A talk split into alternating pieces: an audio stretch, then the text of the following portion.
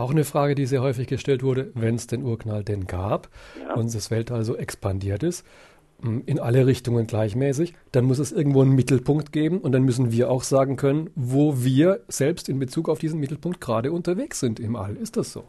Äh, ja, das ist äh, erstaunlicherweise scheint scheinen wir in einem Mittelpunkt zu sein. Wenn wir äh, quasi diese, diese, diese, dieses Ausdehnen des Universums anschauen, gucken uns an, wie die Galaxien sich da von uns wegstreben, dann sieht es so aus, als ob wir in einem Zentrum wären. Alles strebt von uns weg. Und jetzt ist aber die Sache so, jeder Uni, im Universum sieht genau das gleiche Phänomen. Jeder meint, er sei im Zentrum. Und das erscheint irgendwie widersinnig. Man kann sich das ein bisschen klar machen mit einem Modell eines Luftballons, der am Ausdehnen ist. Auf diesen Luftballon macht man jetzt mit dem Filzstift kleine Pünktchen drauf. Da sind die Galaxien. Und wenn sich dieser Luftballon aufbläht, dann bewegen sich die Pünktchen auf dem Luftballon ja eigentlich gar nicht, aber Trotzdem streben sie voneinander weg, weil die Gummihaut sich ausdehnt. Und genauso ist es mit unserem Weltraum auch. Der dehnt sich aus, treibt alles voneinander weg.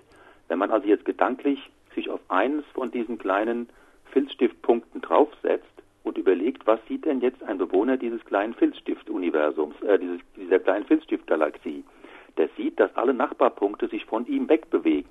Er scheint quasi gedanklich sich in einem Zentrum zu befinden. Nur das kann eigentlich jedes Pünktchen behaupten.